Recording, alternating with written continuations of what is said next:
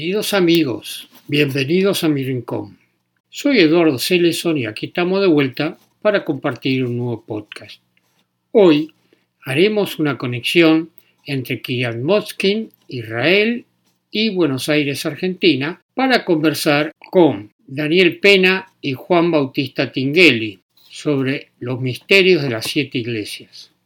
Juan Bautista Tingueli es abogado, graduado en la Facultad de Derecho de la Universidad de Buenos Aires, cursó estudios de posgrado en la Psicología Analítica de Carl Gustav Jung por ante la Facultad de Psicología de la Universidad Nacional de Córdoba y es experto en órdenes iniciáticas de la antigüedad, mitología y simbología.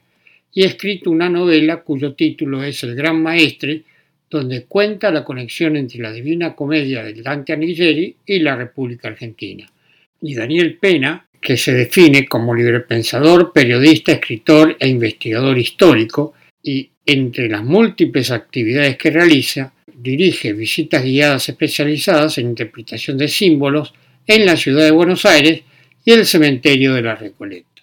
Daniel y Juan Bautista, bienvenidos a mi rincón. Muchas gracias, Eduardo. Muchas gracias. Buenos días acá. Bueno, mm. buenas tardes aquí donde estamos nosotros. Ustedes realizan unas muy interesantes e instructivas visitas guiadas a la sede de la Gran Logia de la Masonería Argentina, al cementerio de la Recoleta y los misterios de las siete iglesias, entre otros. ¿Cuáles son esas siete iglesias y qué las diferencian entre sí? Juan Bautista, te la cedo. Muy bien, bueno, a ver, eh, las siete iglesias son la Catedral Metropolitana, la Iglesia de San Ignacio, la Basílica de Santo Domingo, Basílica y Convento de Santo Domingo, la Basílica y Convento de San Francisco de Asís, la Capilla de San Roque, la Catedral Anglicana de la Ciudad de Buenos Aires, todas estas iglesias, todos estos templos cristianos están emplazados en el radio de la Ciudad Autónoma de Buenos Aires, República Argentina. Y por último, la más esotérica de todas, la iglesia de Nuestra Señora de la Merced, también ubicada en el microcentro porteño de la Ciudad de Buenos Aires. Si te parece, Eduardo, vamos a empezar a delimitar cada una de ellas en cuanto a su simbolismo. Así que le voy a dar la palabra a Daniel para que comience con la Catedral Metropolitana de modo tal de que podamos ordenarnos en la exposición, porque cada una de estas iglesias tiene sus particularidades. Sí, justamente era lo que yo le pensaba preguntar, que eran cuáles eran los misterios que albergan cada una de ellas. Tal cual. Ok. Eh, bueno, en la catedral ya comenzamos a ver cosas que llaman poderosamente la atención. Desde el frente mismo del edificio nos encontramos con un edificio que no parece una iglesia, que tiene un estilo griego, con 12 columnas y un frontis en la parte superior dentro de un triángulo, donde hay relatada una escena egipcia del Antiguo Testamento, que es el reencuentro de Jacob con José. Incluso aparecen las pirámides en un segundo plano, mucha gente ni, ni lo ve eh, el tema de las pirámides, pero aparece marcadamente. Y todos los personajes que están en el frontis son todos personajes judíos o egipcios. Hay muy pocos egipcios. Y animales sagrados, desde el cordero, animales destinados al sacrificio, la vaca, el camello mismo. Llama poderosamente la atención esta aparición de animales también mezclados con seres humanos. Pero lo llamativo lo primero llamativo es el frente mismo y, te puedo asegurar que hay muchos turistas, sobre todo extranjeros, que ni siquiera se dan cuenta que es una iglesia. No hay ninguna cruz en su frente, solamente aparece una cruz si vos te retirás unos 50 metros hacia la Plaza de Mayo y se ve una pequeña cruz en la cima de la cúpula, en hierro forjado, que de noche directamente no se ve. Después continúan la serie de misterios dentro. El más llamativo de todos, y haciendo ver que estamos haciendo un relato, que no podemos adjuntar imágenes, pero vamos a apelar a la imaginación de la gente, está el mausoleo del general San Martín, máximo prócer argentino, padre de la patria, líder fundamental de la guerra de independencia de la República Argentina y llevó el mismo ideal a Chile y a Perú, considerándose libertador también de esos países. El mausoleo de San Martín tiene varias características. Está debajo de una cúpula, una cúpula que tiene también connotaciones paganas, y en el centro de la cúpula aparece un sol, un sol con cara humana. Se ven perfectamente los ojos, la nariz, la boca. Es decir, también es llamativo la presencia de cuestiones que vienen del paganismo, que el cristianismo toma, las hace propias, pero que las exhibe de una forma sin especificar y no hablar mucho sobre el origen de la simbología que aparece de esa manera.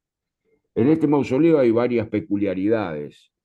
Primero que pende una bandera argentina desde su cima, donde se supone que está el sarcófago de San Martín, y digo se supone porque en verdad él no está en ese sarcófago, sino que está en la base del monumento.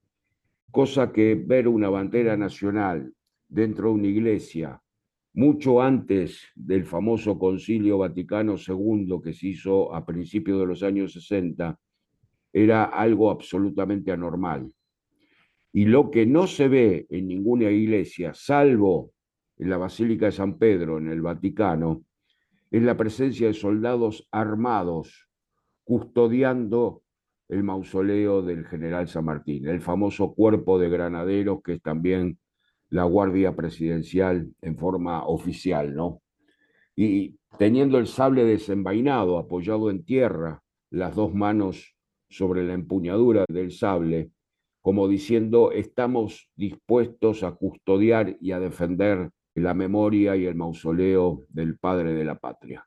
Esas son cosas muy llamativas, ya que se ve la presencia de soldados armados solamente en San Pedro, en el Vaticano, la famosa Guardia Suiza, y en ninguna otra iglesia del mundo se ve un fenómeno similar.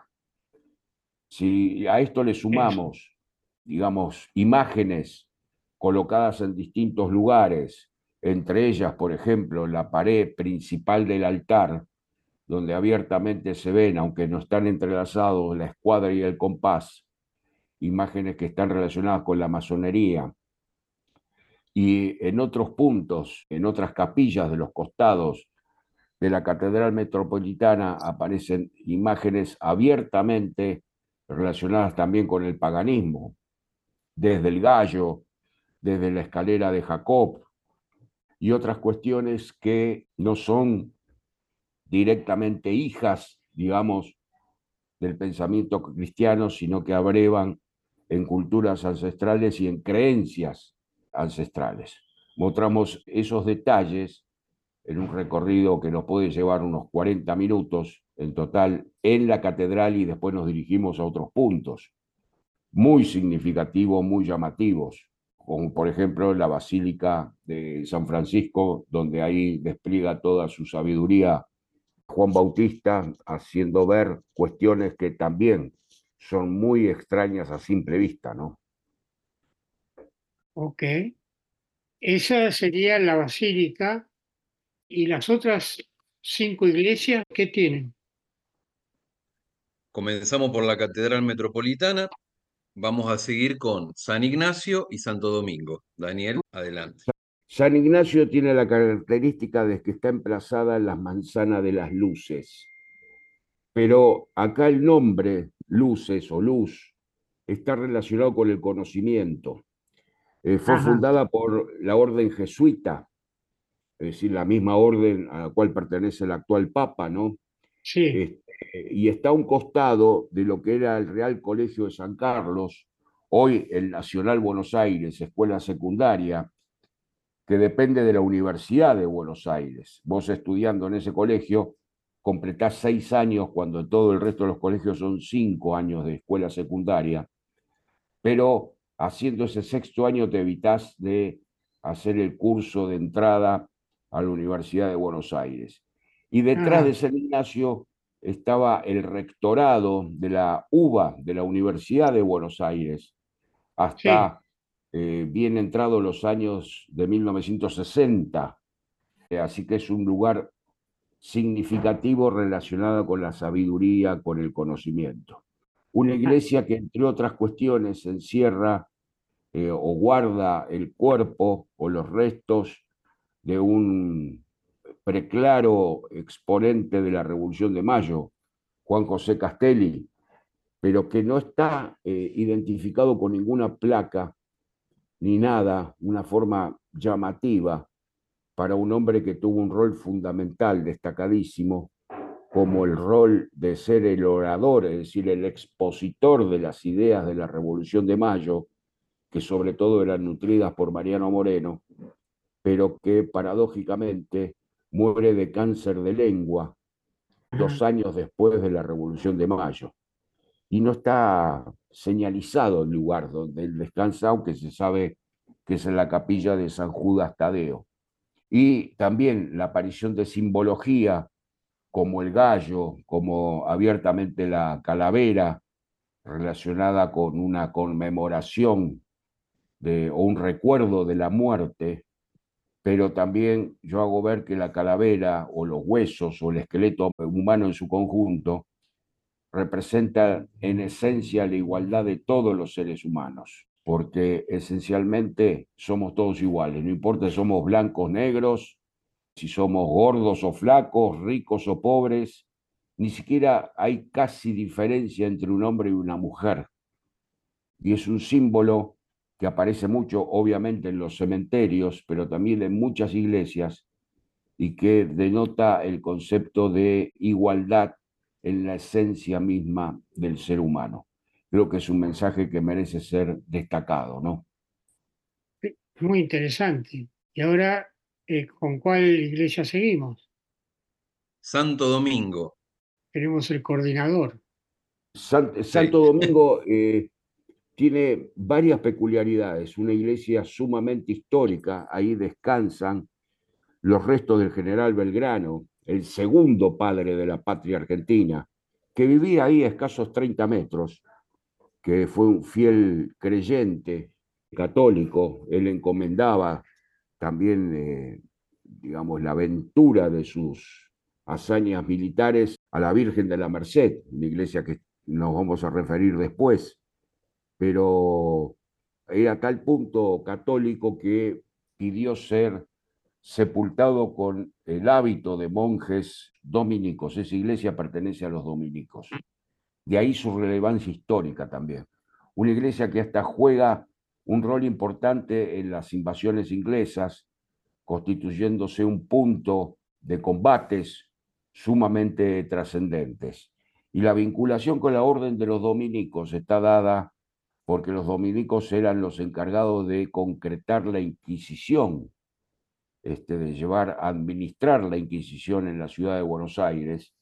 Así que una orden sumamente controversial en lo que hace a sus aspectos, su manejo de los derechos de las personas y, y de la condición humana, en definitiva, porque apelaron a la tortura para arrancar confesiones y a la ejecución de esas personas.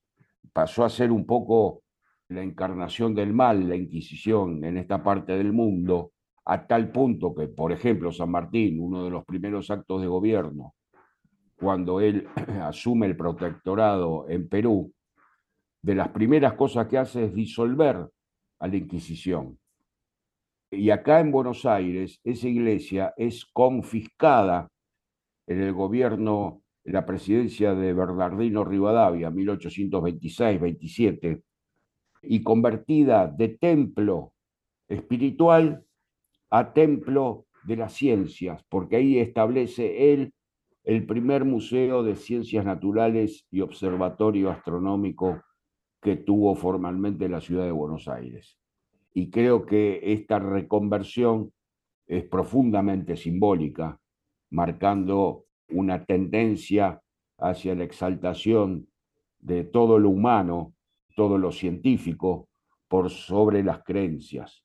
Poco tiempo después de eso, el gobernador Juan Manuel de Rosas le restituye a los dominicos la administración de su templo y hasta el día de hoy ellos siguen conservando la administración del mismo. Hay un hecho muy llamativo acá. En esta iglesia hay trofeos de guerra que capturó Belgrano a las tropas españolas en distintas batallas y están parte, gran parte de las banderas que se le capturaron a los ingleses en las invasiones inglesas que fueron fallidas y que cosa extraña, yo por lo menos no reconozco, no conozco, mejor dicho, ninguna bandera de un regimiento inglés rendida en el mundo. No, no me consta eso. Pueden existir banderas de cuerpos militares más pequeños que un regimiento, pero no de un regimiento completo. Y bueno, esto tuvieron que rendir cuentas esas mismas tropas inglesas de por qué rindieron la bandera, porque fue tan violenta y rápida la derrota que no tuvieron tiempo de destruirlas. Esas banderas se destruyen, se queman, se entierran o se cortan en pedacitos y la propia tropa se come la bandera. Jamás ah. se rinde la bandera, jamás bajo ninguna circunstancia. Eso sí pasó en Buenos Aires. Otra cosa muy llamativa de Santo Domingo es que no tiene altar, porque, bueno, producto de las vicisitudes de la política argentina, esta iglesia fue saqueada, tomada e incendiada por partidarios del régimen del general Perón en 1955 y fue la más dañada de todas, a tal punto que, más allá de la violación que se hizo a las imágenes, incluso de la de Jesús, pero sobre todo se ensañaron mucho con las imágenes de la Virgen María. Quemaron el altar por completo y nunca fue reemplazado. En su lugar está colocado un órgano, el órgano que había en la iglesia, instrumento musical. Así que el fondo del altar, cuando uno lo ve de frente, tiene la mesa, digamos, de, donde se hacen los servicios, y el fondo es un órgano con esos famosos tubos que se ven a simple vista tiene más características todavía que Juan Bautista que puede nombrar relacionadas con otras cuestiones también muy interesantes. Así es, Daniel. En Santo Domingo empieza a complicarse todo. Digo, complicarse porque hay elementos y símbolos que no deberían estar en una iglesia. Y esto ocurre de manera reiterada con, con cada uno de los templos cristianos que hemos señalado, desde la Catedral Metropolitana, desde San Ignacio, hasta Santo Domingo. En Santo Domingo tenemos estas particularidades, pero cuando vamos ingresando ya hacia el interior de este templo, hacia la derecha, en el marco de este viaje imaginario que le proponemos a la audiencia, eh, vamos a ver a la derecha una imagen de María Magdalena, de Santa María Magdalena. Y desde la iconografía cristiana, para poder identificar a María Magdalena, y establecer la distinción de que se trata de María Magdalena y, no de otra santa, hay elementos que desde la iconografía cristiana tienen que estar presentes. Primero, uno de los elementos, el que casi siempre está presente, es la calavera al pie de la imagen de María Magdalena. La calavera que refiere a lo efímero de la vida, a la penitencia, ya que a María Magdalena, como fue estigmatizada como pecadora a lo largo de todo el relato de las Sagradas Escrituras, o por lo menos los evangelios canónicos, los evangelios sinópticos, estos evangelios de alguna manera pretendían estigmatizar a María Magdalena como la prostituta, como la pecadora, y por eso aparece esta calavera allí al pie de esta imagen. Pero otro de los elementos es el recipiente de los óleos. Puede estar al lado de la calavera, al pie de la imagen también, en su mano, que hace referencia lógicamente a este pasaje de la Biblia en donde María Magdalena unge con perfumes y óleos a Jesucristo. Otro de los elementos es la cruz. A veces tiene una cruz en la mano que también emula a esa presencia protagónica, casi protagónica de María Magdalena en todo lo que fue el Via Cruz y la crucifixión. Pero con esto la identificamos a María Magdalena. Sabemos que estamos hablando de María Magdalena y no de otra santa. Y en este caso en particular vamos a ver la calavera al pie, en esta imagen que se encuentra en Santo Domingo, las cabelleras rojizas que emulan a la lujuria, no está cubierta por una túnica esa cabeza, está con los pelos al viento y sigue eh, dándonos esta idea de pecado, de libertinaje, de lujuria. Pero hay un dato muy particular que se reitera con otras imágenes a lo largo del mundo que pretenden identificar a María Magdalena, que es el cíngulo. Este cinturón que se colocan tanto, bueno, los hombres como las mujeres usan la túnica con el cíngulo, este cinturón. En el caso de María Magdalena lo tiene por debajo de los pechos, lo que nos da a entender que podría estar embarazada. Esa es la pregunta que nos hacemos. Esto nos conecta también con otro templo que se encuentra en el monasterio de Santes Creus, en Tarragona, España. En 1603 se emplaza un retablo allí, donde también vemos a María Magdalena con el vientre abultado, con el cíngulo por debajo de los pechos, en una actitud al pie de la cruz, casi en cuclillas como las mujeres antiguamente parían. Esto nos conecta inevitablemente porque las esculturas, las imágenes religiosas también nos entregan mensajes, mensajes que se dan de patadas con la fe. En este caso es singularmente herético el mensaje, la posibilidad de que María Magdalena esté embarazada, haya estado embarazada y que haya dejado descendencia. Y esto nos conecta con el terreno de la tradición, digamos, de la leyenda, porque no hay prueba de esto simplemente indicios que nos indican a pensar que María Magdalena pudo haber estado embarazada. Habla una leyenda francesa de esto, una leyenda francesa que proliferó en el año 900 después de Cristo, se empezó a hablar de esto en Francia, de que María Magdalena, luego de la crucifixión de Cristo, huyó y estuvo dando vuelta por algunos lugares, Egipto, hasta llegar al sur de Francia, Provenza, y la prueba, sí, aquí sí tenemos una prueba de que llegó al sur de Francia, Provenza, que es la iglesia de San Maximino, se custodia como reliquia la calavera de María Magdalena. O sea que está claro que hasta allí llegó. Su cuerpo y su cadáver está allí, por lo menos la calavera se conserva únicamente como reliquia en la iglesia de San Maximino en Provenza. O sea que la conexión de María Magdalena con el sur de Francia está presente en este lugar, resulta evidente, resulta un secreto a voces que emerge como una realidad palpable porque tocamos la calavera allí. Está allí.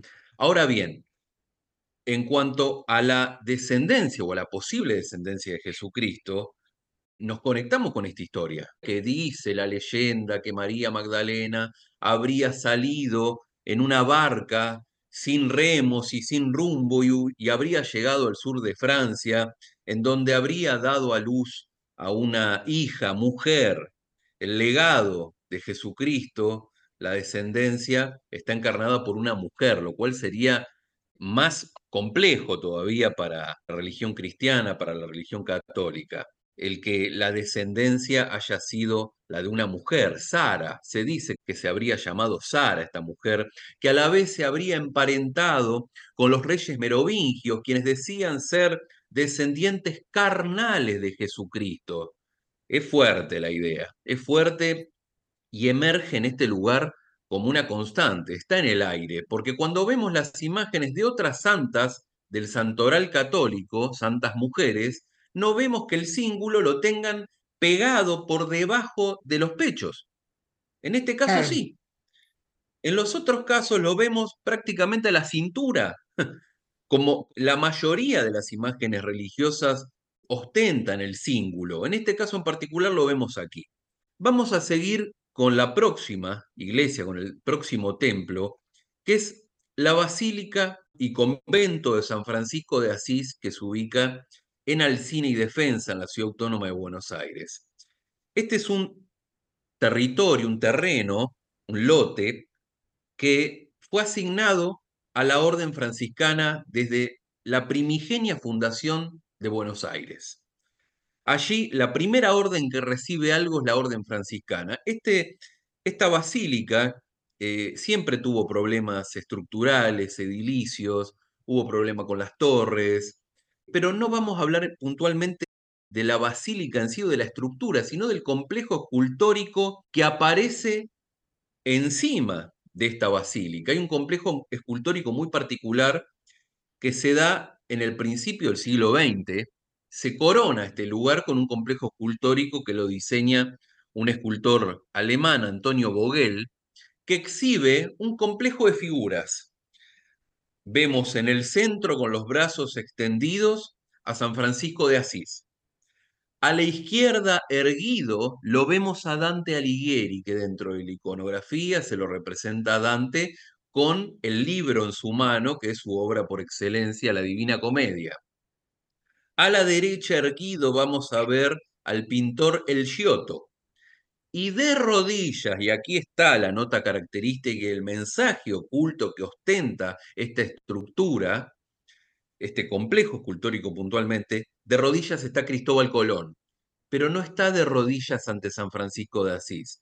Se arrodilla como se arrodillan los caballeros del medioevo, que cumplían una manda, una directriz, una orden ante Dante Alighieri. En línea recta, con la cabeza mirando hacia abajo, como se arrodillan los caballeros. Cristóbal Colón, un personaje que aparece como plantado en la historia, un personaje que hay quienes dicen que no podría haber tenido pasado, porque no se conocía pasado de este personaje. De hecho, hasta hace poco tiempo se dudaba del origen de Cristóbal Colón. Se concluyó hace poco que podría haber nacido en Génova. Pero la conexión de estos personajes, el Giotto, Dante Alighieri, Cristóbal Colón, bueno, Cristóbal Colón hay libros que los indican como el último templario. Llegó a ah, América en carabelas con cruces templarias. ¿Querías hacer alguna acotación, Eduardo? No, no, no, no, no, es muy ah. interesante lo que no quería interrumpir, es muy interesante lo que estás no, diciendo. Está bien. Bueno, llegó a América con carabelas con cruces templarias y las crónicas de la época ponen en evidencia a los nativos expresando que esas cruces le eran conocidas. O sea que, bueno, Viernes 13 de octubre de 1307 comienza la persecución a los caballeros templarios. Se llegan a los muelles y las embarcaciones no estaban. Se dice que se podrían haber ido a Portugal, Escocia y América. Hoy en día, para los investigadores, como para quien te habla, Eduardo, eh, era un secreto a voces de que ya hubo presencia tanto de los vikingos como de los caballeros templarios en América. En el norte argentino, en, excavaciones arqueológicas, se encontraron cruces templarias. Hay varias historias que se cuentan en conexión con la República Argentina y los caballeros templarios. Hay algo muy conocido que ocurre en las grutas, en la provincia de Río Negro, en donde se habla de un mapa que mostraba un terraplén enorme que emulaba un fuerte, el fuerte templario, le decían.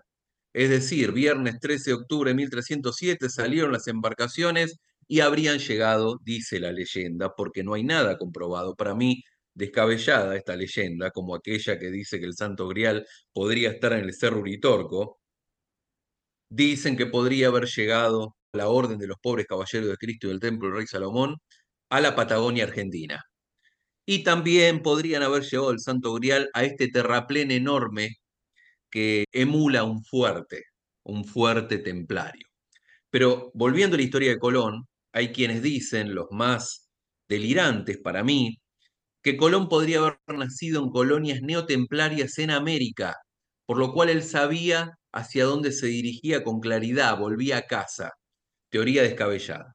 La teoría que abonamos la mayoría de los investigadores es que Cristóbal Colón recibió de Bartolomé Perestrelo, el padre de Felipa, con la que se iba a casar, como dote de ese matrimonio los mapas para llegar a América. Mapas que Bartolomé Perestrelo recibió a, sí mismo de la Orden de Cristo a la que él pertenecía, la Orden de Cristo en Portugal, orden en la cual mutó la Orden del Temple para sobrevivir en Portugal, la Orden de Cristo. ¿Y a qué nos empezamos a conectar con esta historia? De rodillas ante Dante Alighieri, Dante Alighieri enaltecido y reivindicado como máximo representante o máxima autoridad en la cadena de mando de una organización de filiación templaria, es decir, una organización creada por los caballeros templarios que se llamaba la Fe de Santa o los Fieles del Amor.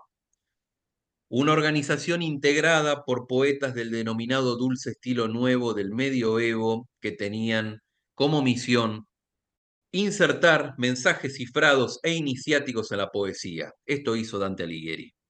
Y aquí nos conectamos con esta idea, porque este es uno de los tantos hitos que aparece en la ciudad de Buenos Aires que marca la posibilidad de que Cristóbal Colón, habiendo cumplido esta manda de su gran maestre, Dante Alighieri, hubiera generado, propiciado la apertura del continente americano para que los restos de Dante Alighieri podrían llegar a la República Argentina o en términos de la Divina Comedia al Monte Purgatorio, en aquel lugar en el cual Dante se ubicaba en tiempo y espacio. Obviamente puedo hablar tres horas de esto, hay conferencias, libros, pero vamos a seguir con la próxima iglesia. Es la capilla de San Roque que está al lado, a la izquierda de la Basílica de San Francisco de Asís, en Alcini Defensa. Vemos la capilla de San Roque, es una estructura pequeña, como lo dice la palabra capilla. Ingresamos a la capilla, transitamos y hay una energía muy interesante en ese lugar. Se usa mucho incienso en las celebraciones. Uno ingresa y hacia la derecha va a haber una, no una réplica, sino una versión libre de la piedad de Miguel Ángel Bonarotti. La piedad de Miguel Ángel, una versión libre que no deja de tener las mismas características cuestionadas y paradigmáticas de la piedad original. Es decir, la piedad, recordémosle a la audiencia, que representa presuntamente la Virgen María recibiendo el cuerpo muerto de su Hijo Jesucristo. Pero cuando le vemos las caras estas imágenes, vemos que María pareciera que tuviera 20 años y Jesús los 33, pero María para la muerte de Jesucristo con 33 años debía tener 50 y pico de años aproximadamente, 55, 54, 56. Y es lo que le dijeron a Miguel Ángel cuando terminó la piedad, cuando él tenía 20 años. ¿Estás loco? ¿Qué hiciste? La cara de María parece que tiene 20 años. Y acá empezamos con las excusas de Miguel Ángel, que era un travieso y que hizo muchas travesuras en la capilla Sixtina, como esa imagen de Dios que le toca el dedo al hombre, que en realidad sí se lo tocaba y se borró un pedacito allí para que no tengamos la posibilidad los simples mortales de acceder a la divinidad y tocarla siquiera, tocar la trascendencia, interpretar la trascendencia. Como ese caso de Dios que parece el calco de un cerebro humano, lo pueden buscar en Google, este paralelismo entre todas las arterias, de, perdón, todas las arterias no, todas, aparece la médula, voy a hablar de arterias en un ratito, por eso hablé de arterias, pero la médula aparece allí y todas las particularidades de un cerebro humano, lo que de alguna manera en la capilla sixtina nos da a entender de que no estamos frente al imperio de la fe, sino al imperio de la razón. Esta es una de las travesuras que hace Miguel Ángel. Pero en el caso de la piedad, él dice, no, parece que es joven, pero por la pureza de María. Parece que compran esta justificación a aquellos que le encargaron esta obra y finalmente llega allí. Pero hay un boceto de la piedad de Miguel Ángel que se encontró en Bolonia en el año 2005, muy reciente, que le dicen la piedad de terracota. La piedad de terracota es la representación de la piedad tal cual como la conocemos, pero aparece un ángel. Un ángel que no pudo colocar Miguel Ángel en la piedad que fue a parar a la Basílica de San Pedro. Un ángel que no es un ángel común y corriente, es un ángel que tiene una bolsa, una correa, y en esa bolsa tiene flechas. Es un cupido. O sea que estamos hablando de una historia de amor entre dos personajes que sí podrían tener la misma edad o ser contemporáneos históricamente, y no estamos hablando de María y Jesucristo, sino de María Magdalena y Jesucristo. Entonces, este es otro de los mensajes ocultos en esta capilla de San Roque. Cuando vemos a la piedad de espaldas, vemos un corazón. Vemos la silueta de un corazón con todas sus arterias lo ah, que emula de alguna manera o, reitera o ratifica la presencia de una historia de amor que se está contando con esta escultura en particular. Siguiendo con este raconto que estamos haciendo junto a Daniel, vamos a ingresar a las profundidades de la Catedral Anglicana. Y acá te cedo la posta, Daniel, un segundito. Vamos a ver dos elementos en particular allí en la Catedral Anglicana. Uno de los elementos que voy a desarrollar es una reiteración de lo que vimos. María Magdalena de nuevo, pero esta vez tomándose el vientre con las dos manos, lo cual no nos deja de conectar con lo que ya venimos diciendo hasta ahora. Adelante, Daniel. Sí, la otra imagen que llama poderosamente la atención también es una imagen que está relacionada con el paganismo. Es un águila con sus alas desplegadas que está al pie del lugar donde se proclama o se declama la palabra de Dios sobre un atril o la parte delante de un atril, marcando eh, claramente el águila, y punto de vista de interpretación simbólica histórica, está relacionada con el poder, en definitiva. Y ahí nos están diciendo, el que tiene la palabra tiene el poder. Por eso se exhibe el águila. Y esto es llamativo porque también se ve, digamos, uniendo el mito o la leyenda con lo que nosotros vemos en el cine, en el caso de las películas de Harry Potter, cuando Dumbledore, el director de la escuela de magia de Hogwarts, hace uso de la palabra en el salón comedor de esa escuela, porque tiene que transmitir un mensaje muy importante o dar una orden muy importante a los profesores y alumnos, también se encuentra en un atril con un águila, un águila que al momento de empezar a hablar despliega las alas mostrándose en forma magnífica. Por supuesto que esto es una fantasía, una interpretación libre de la autora del libro seguramente, pero que relaciona también lo pagano, lo une a lo pagano a lo práctico occidental y hasta cristiano, me, animaría a decir, ¿no? Si bien esto relacionado con el mundo mágico. Adelante, Juan Bautista. Vamos con la última iglesia ahora, Nuestra Señora de la Merced, la frutilla del postre en este raconto, porque es la iglesia más esotérica de todas, la que tiene los mensajes pero más heréticos de los que vinimos diciendo hasta ahora y con, mucha claridad. Cuando ingresamos a la iglesia Nuestra Señora de la Merced, ahí en el microcentro porteño de la ciudad de Buenos Aires, vamos a ver mucha oscuridad. Es una iglesia muy oscura. Ingresamos casi llegando hacia el altar, hacia la derecha, y vamos a ver de nuevo a María Magdalena, pero ya representada con el nombre, Santa María Magdalena. No hay ningún otro de los elementos que hemos venido relatando hasta ahora, como la calavera, el recipiente con los óleos, la cruz, que permite identificarla. Se le identifica lisa y llanamente con su nombre abajo, al pie de la imagen. A la derecha de la imagen van a ver una columna que tiene una serie de símbolos particulares, inexplicables.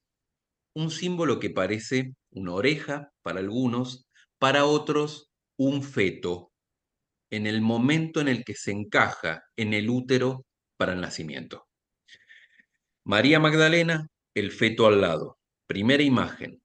Segunda imagen. Arriba vamos a ver un grabado con dos cruces. Recordemos que la crucifixión de Cristo aparece, la, la típica imagen es Jesús en el medio y dos ladrones a los costados, uno a la izquierda y otro a la derecha. O sea que la imagen legendaria es la de las tres cruces. Aquí hay dos cruces. ¿Por qué hay dos cruces? ¿Por qué? ¿Jesús no está? ¿Solamente están los ladrones y Jesús no está? El que Jesús no esté o que la cruz no esté allí, nos transmite un mensaje para el observador y el investigador, que es que Jesús pudo haber fingido su muerte, como plantean muchos investigadores. Se habla de la hipótesis del desvanecimiento. Es decir, hagamos un poquito de historia. La cruz, digamos, era un elemento de tortura. Solo un elemento de tortura. Y para que la gente muera había que fracturarle las piernas para acelerar la muerte de la... Porque era una tortura de días esto. Era muy difícil que una persona muera tan rápidamente. Por eso cuando llegan y le dicen a Poncio Pilato Jesús murió, eh, él dijo, ¿tan rápido? Porque según marca la profecía, y está sentado en los evangelios canónicos, a Jesús no se le fracturaron las piernas. O sea que fue imposible que él hubiera muerto tan rápidamente. La hipótesis del desvanecimiento plantea esta idea de que Jesús pudo haberse desmayado en la cruz y que lo descolgaron, que aquí hay otro elemento puntual, que por lo menos en la antigüedad las primeras representaciones de los primeros cristianos de Jesús en la cruz era Jesús colgado en la cruz, no clavado en la cruz. Y esto no es un detalle menor, porque vemos en las imágenes más antiguas de Jesús crucificado a Jesús colgado con sogas y se ven las sogas con claridad. Hay por lo menos dos imágenes que nosotros mostramos en nuestras conferencias en donde hablamos de Jesús colgado en la cruz. Y por lo menos Juan, en su evangelio, el más, uno de los más controvertidos porque es el más reciente, habla de clavado en la cruz puntualmente, pero los demás no mencionan concretamente y de manera inequívoca que Jesús fue clavado en la cruz. Esto nos da que pensar, porque ya hay varias teorías que hablan de esto, de un Jesús colgado en la cruz, que fue descolgado de la cruz, y, que, y nos hacemos preguntas, ¿qué pasó cuando lo atraviesan con una lanza en el costado? ¿Cómo explicamos esa situación? Algunos hablan de que esto habría sido una punción en la pleura, que en realidad lo salvó, que en realidad le salvó la vida esa punción en la pleura. Después otros dicen que el vinagre, que no era vinagre en realidad, era posca, una bebida que consumían los soldados romanos, que era una mezcla de vinagre, vino y agua, le habría estabilizado la respiración. Y es allí donde lo descolgaron de la cruz y lo llevaron al sepulcro de José de Arimatea, un miembro de la Orden de los Esenios, como lo era San Juan Bautista, y como lo pudo haber sido, dicen, yo abono esa teoría, el propio Jesucristo, un miembro de la Orden de los Esenios.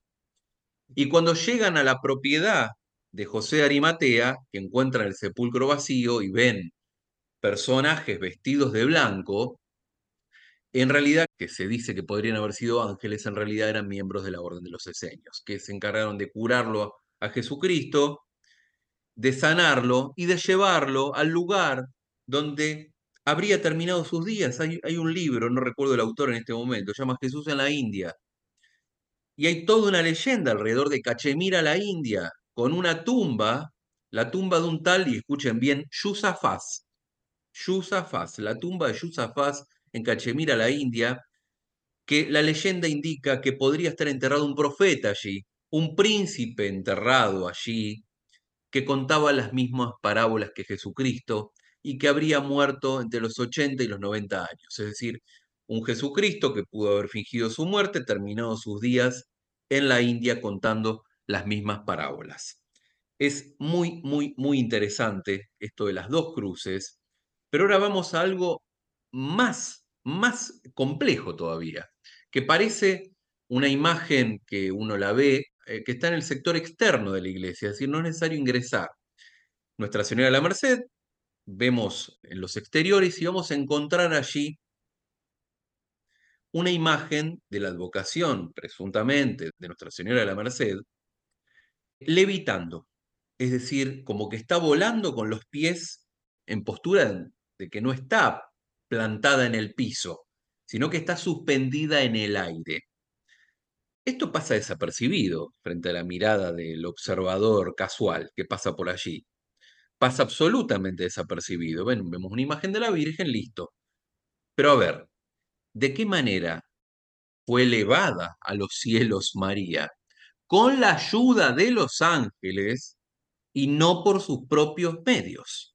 O sea que aquí vemos una virgen levitando por sus propios medios, lo cual pone en crisis un dogma de fe, que es el de la Asunción de la Virgen, que cuando hace muchos años empecé a estudiar este tipo de dogmas de fe, dije, bueno, a ver qué dice la Biblia sobre la Asunción de la Virgen María a los cielos, en cuerpo y alma, como a todos nos han contado a lo largo del tiempo. No hay fragmento en las sagradas escrituras, en los cuatro evangelios canónicos, que hablen de la Asunción de la Virgen. Es decir, al Papa Pío XII le tocó definir en 1950 el dogma de la Asunción de María. Una creencia que estuvo presente desde siglos antes de la fe cristiana y manifestada de formas diversas como en la liturgia o en la religiosidad popular de muchos pueblos. Es decir, forma parte del terreno de la tradición y la leyenda. No hay documentación que nos hable de esto. Por lo menos la Biblia no habla de esto. El catecismo de la Iglesia Católica nos enseña que la Virgen terminando el curso de su vida en la tierra fue asunta en cuerpo y alma. Pero la Iglesia no se ha expedido con relación a qué ocurrió con María. ¿Murió en ese trayecto? ¿O está por ahí, en algún lugar del tiempo y el espacio, en cuerpo y alma, tal como se la llevaron los ángeles? Recordemos esta diferencia eh, fundamental para entender esto. Jesús ascendió a los cielos, ascendió, no fue asunto, ascendió, es decir, sin ayuda. María fue asunta, con ayuda. Aquí vemos una virgen levitando. Y esto nos conecta necesariamente con un personaje femenino empoderado. El vínculo de la Virgen y la tradición de la diosa, el culto de la diosa, se refleja etimológicamente en su nombre, María, que proviene del vocablo latino mare, que significa mar. Por eso todas las grandes madres nacen del océano primigenio o los abismos de agua, el útero, el útero primordial de la vida, del cual emerge toda criatura. Aquí voy a coronar este relato que estamos haciendo con algo muy concreto que ocurre con Tonatzin en particular, que es la diosa madre de la mitología de los mexicas. Desde épocas prehispánicas existía un templo de adoración a Tonatzin en la Ciudad de México. Dicho templo fue destruido durante la conquista de México, sin embargo, los frailes franciscanos mantuvieron una pequeña capilla en ese lugar y hoy existe el debate entre los historiadores acerca de si los conquistadores españoles decidieron utilizar el culto a Tonatzin como base para desarrollar el culto a la Virgen de Guadalupe o si los indígenas camuflaron su culto a Tonatzin adorando a Guadalupe, que se apareció en ese mismo lugar en donde se rendía culto a Tonatzin, esta deidad femenina que nos conecta con el mito de la diosa necesariamente, o con esta idea de una mujer empoderada o la divinidad femenina perdida, Ishtar en la antigua Sumeria, Venus, María Magdalena, Beatrice Portinari en la Divina Comedia, y así sucesivamente. Las visiones de María que se han sucedido en el último tiempo, por lo menos 21.000 en los últimos mil años, de los cuales por lo menos 210 visiones ocurrieron entre 1928 y 1971. Un gran número de las iglesias se construyeron en el sitio donde se había aparecido la Virgen. Es decir, cuando hay algo en psicología, cuando algo se reprime, se proyecta. Es decir, todo lo que se reprime se proyecta. Y la manifestación del culto a la diosa se reiteró como una constante a lo largo de los últimos años en donde se ha pretendido estigmatizar a la mujer y retirarla de la historia, con las brujas, el mito de la diosa, el viernes, el día de brujas y todas estas historias que venimos contando. Le voy a ceder la palabra a Daniel para que nos cuente los últimos retazos de Nuestra Señora de la Merced que sin duda alguna van a sorprender, se los aseguro. Adelante, Daniel. Y como si esto fuera poco, como dicen los vendedores ambulantes en la línea de transporte, hay más todavía en la Basílica de la Merced. En el hall de entrada, cosa llamativa, pues también tiene un hall separado del cuerpo principal de la iglesia, donde uno se encuentra con dos estatuas sumamente significativas.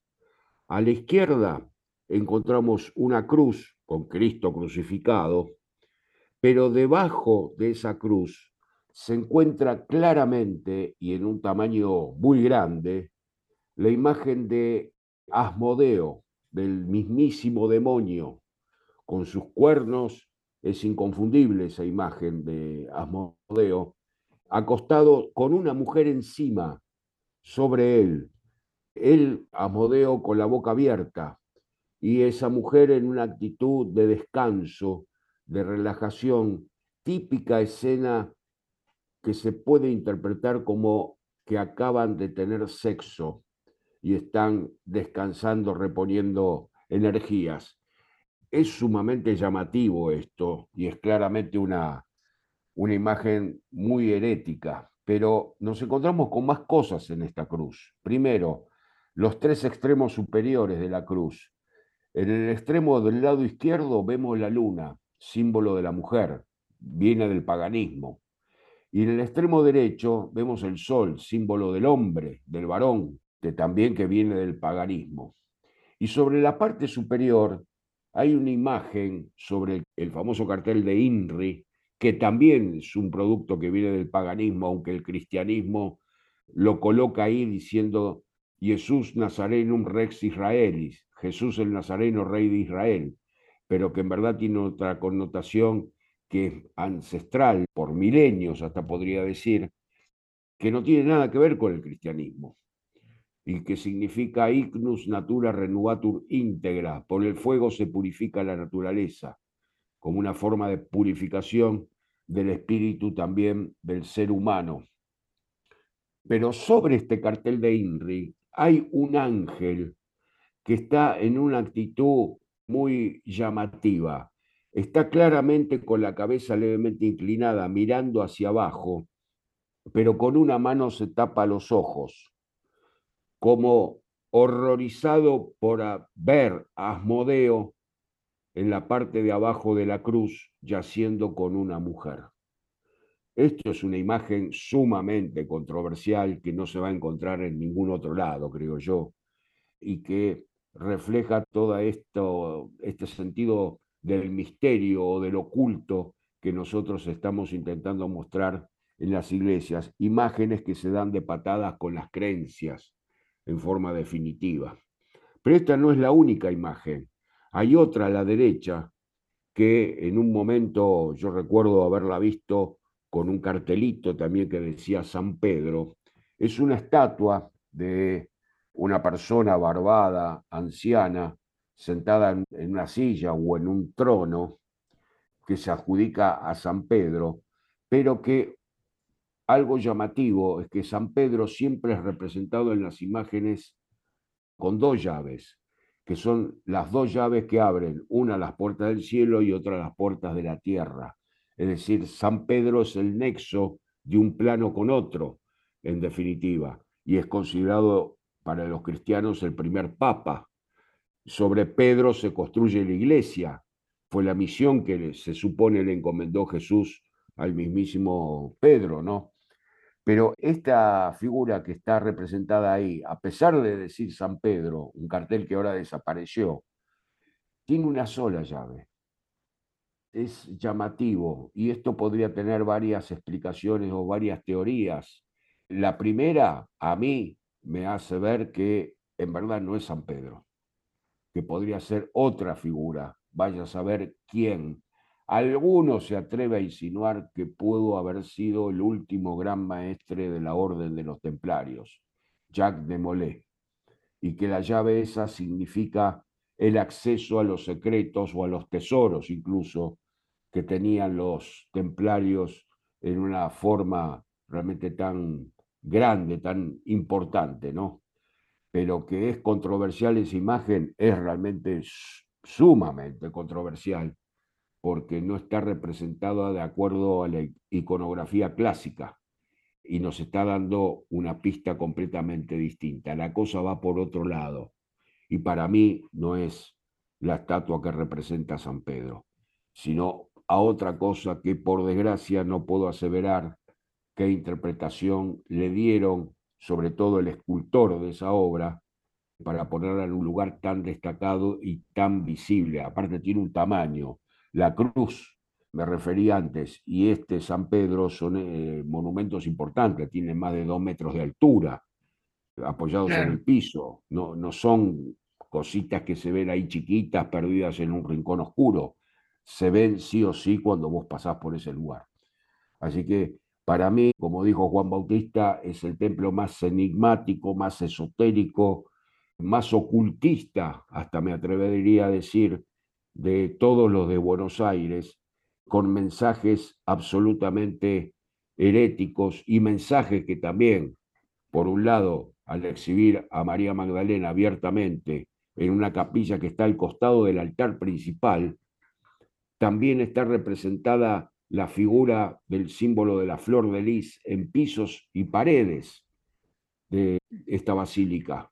Y la figura de la flor de lis es significativa porque es el símbolo del reinado de la dinastía merovingia, que son los reyes fundadores de Francia, que desde el sur de Francia se expandieron y conquistaron todo el territorio de una forma muy parecida a este territorio a lo que es Francia actualmente. Y, como dijo Juan Bautista también, los merovingios eran considerados los descendientes carnales de Cristo. Así que la flor de lis pasa a ser, en una interpretación libre, como deben ser todas las interpretaciones, un símbolo que está asociado con la descendencia de Cristo, algo tremendamente controversial también, ¿no? Realmente una exposición fascinante. Yo diría que la gente ahora, después de escuchar esto, eh, seguramente va a querer ir a ver todo lo que ustedes han expuesto.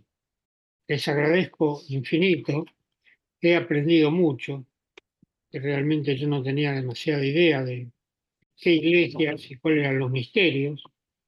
¿Y cuáles van a ser las próximas visitas que van a hacer en estos meses que tienen programado? Tenemos, eh, Eduardo, bueno, una cuenta de Instagram, arroba historias con S, en donde pueden seguirnos y verificar todas las actividades. Ahora el 24 de febrero tenemos un recorrido en el edificio de la Gran Logia de la Argentina, en donde pasamos, vemos el Gran Templo, la oficina del muy respetable Gran Maestre.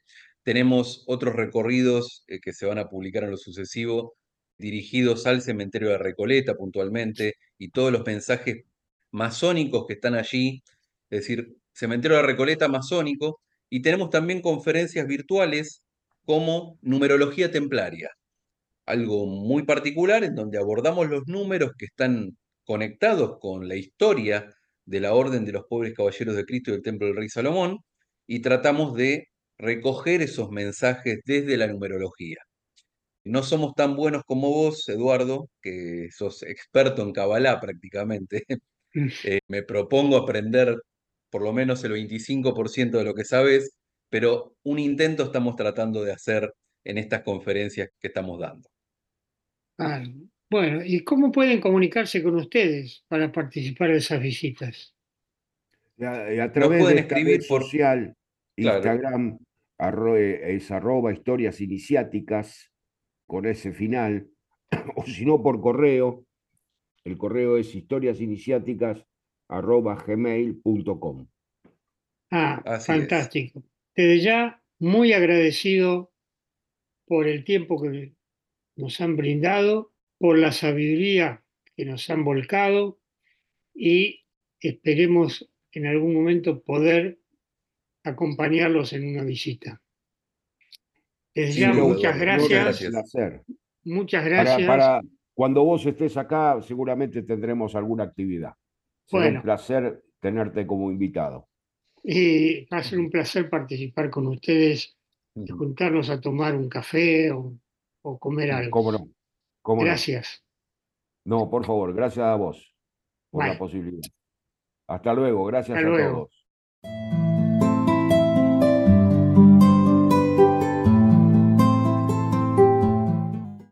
Hemos llegado al final de este podcast. Espero les haya gustado. Si quieren hacerme algún comentario, escríbanme a eduardoceleson.gmail.com. Los espero para compartir juntos un nuevo podcast.